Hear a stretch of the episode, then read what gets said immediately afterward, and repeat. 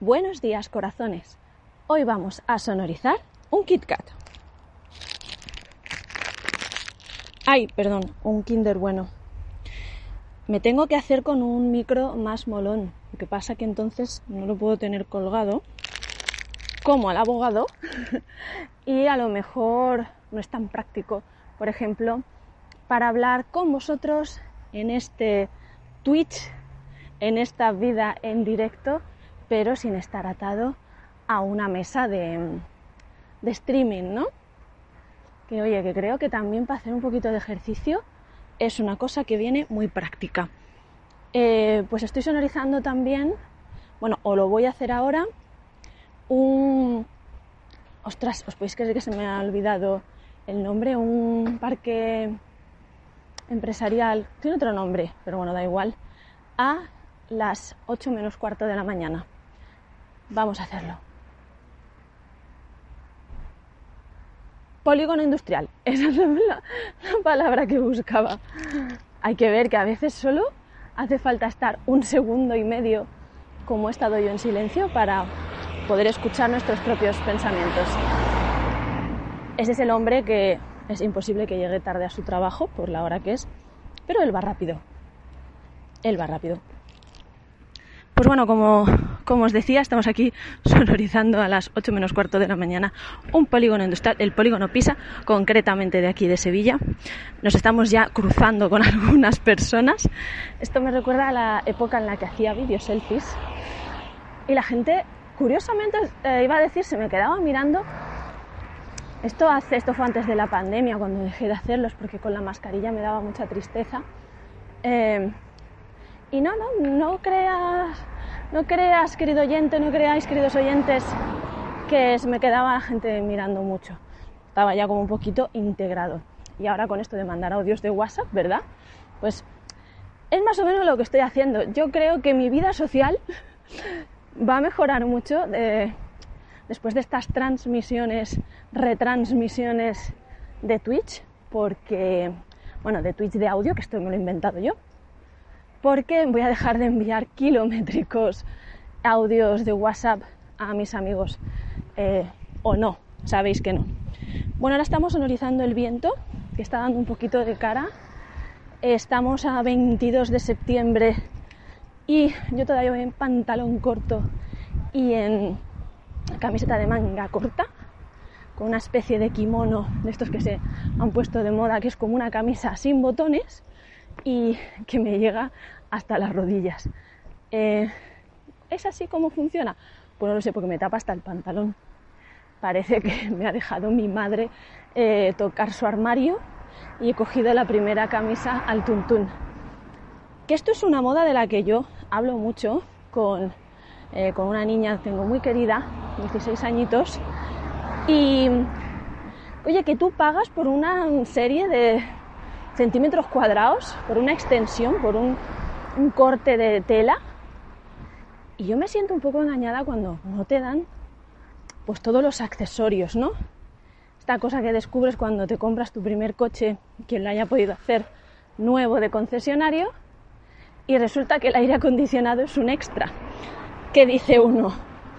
En Sevilla el aire acondicionado, bueno, ni en ningún sitio del mundo, ¿no? Eh, acondicionamiento, frío, calor. Pero dices tú, en Sevilla un extra. Dices tú, quítame las ruedas, ¿sabes? Cóbramelas como extra, pero no el aire acondicionado, que me, es, que me es más necesario. Bueno, eh, no sé si estaréis escuchando muy bien esto por el viento y porque, bueno, señoras y señores, hay que decirlo, estoy en baja forma, estoy asfixia ya y esto también vamos a echarle la culpa a la pandemia porque, oye, mira, Tú aquí, naturaleza, vienes a fastidiarnos la vida, vienes a ponernos las cosas complicadas, o naturaleza, laboratorio, murciélago chino, como lo quieras llamar. Así que nosotros tenemos derecho al pataleo. Mira, voy a sonorizar cómo se come uno un Kinder bueno. Espera. Mmm.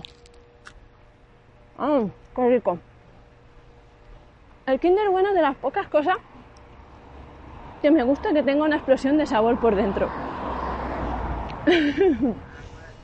Ahí lo dejo. Total. Mira, también se escucha ya la vida. Hoy, una cosa que me encanta de los polígonos industriales es mm, esa mezcla, cómo se cruzan distintos universos, ¿no? Incluso dentro de la misma empresa, pues eh, está la oficina, la administración, tal, que es como un mundo. Y luego, pues si es de algo de distribución o cualquier cosa así que no son puramente oficinas, pues está la gente del almacén, ¿no? Están, hay como dos mundos y luego pues te cruzas en los bares, como aquí los Ferrera. es un mundo, es un mundo curioso. Yo trabajé en, un, en una nave, en un polígono industrial de una ciudad española costera que no voy a decir. y viví una experiencia que, oye, a mí me hizo ilusión. A ver, tuve tres segundos de miedo, pero me hizo ilusión. Estaba en la oficina, ¿vale? En la parte acristalada que llamaban oficina, sonorización de Kinder Bueno. Mm. Nada, estábamos trabajando. Yo tenía mi propio despacho. Enfrente había mm, tres cubículos. Y yo creo que a esa hora mm, solo había, estaba el chico de administración y estaba yo. Y de pronto vemos entrar por la puerta del almacén, porque teníamos una puerta de acceso desde la calle y una puerta que conectaba con el almacén, porque era un tema de, de comercio electrónico.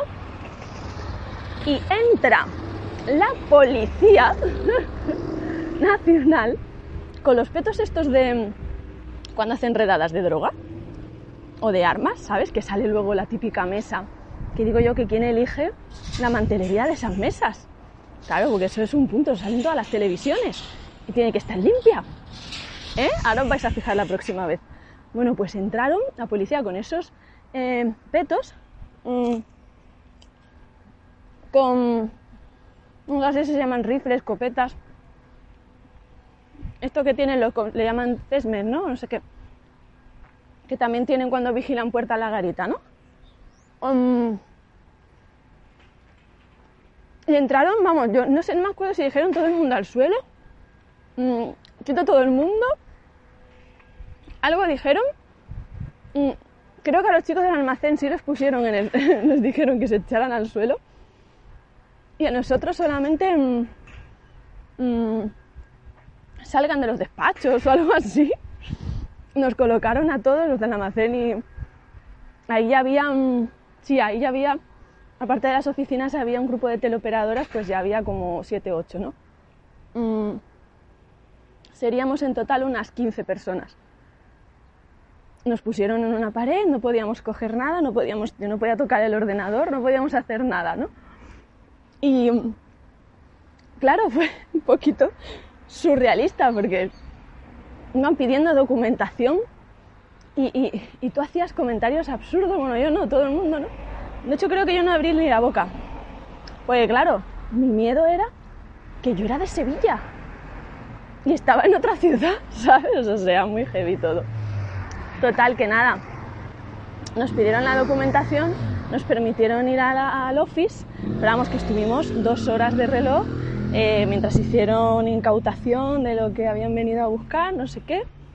Y, y nada, pues nosotros allí con miedo que no veas nuestro jefe estaba con nuestra jefa, que eran matrimonio, eh, que acababan de parir, estaban de baja los dos. Y, bueno, pues nada, ya después, cuando se nos bajó un poco el susto del cuerpo, que ya digo que yo tenía una mezcla como de ostras, qué guay con qué está pasando aquí, ¿sabes? Estoy en narcos y no me he dado cuenta. Eh, pues nada, llegaban más compañeras, pero no las dejaban entrar. Eh, que esto fue como, pues vale, tengo dos horas libres hoy que luego es un problema, que esto de voy a mi puesto de trabajo y no hay curro que bien que no trabajo, empresarios del mundo, que sepan que un trabajador lo que prefiere es estar motivado, tener mucho curro, o sea, estar activo y que se le pasen las ocho horas rápido. No quiere estar mano sobre mano porque se le hace eterno.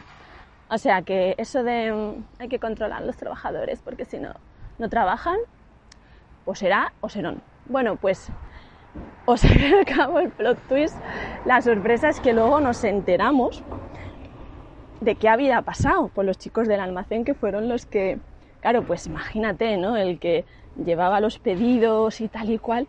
A ver, vamos a buscar los artículos, los artículos eh, que han sido denunciados, que están eh, transgrediendo la ley, que bueno, bueno, bueno, que hay una marca de Estados Unidos que os ha denunciado, ya te digo que los pusieron contra el suelo.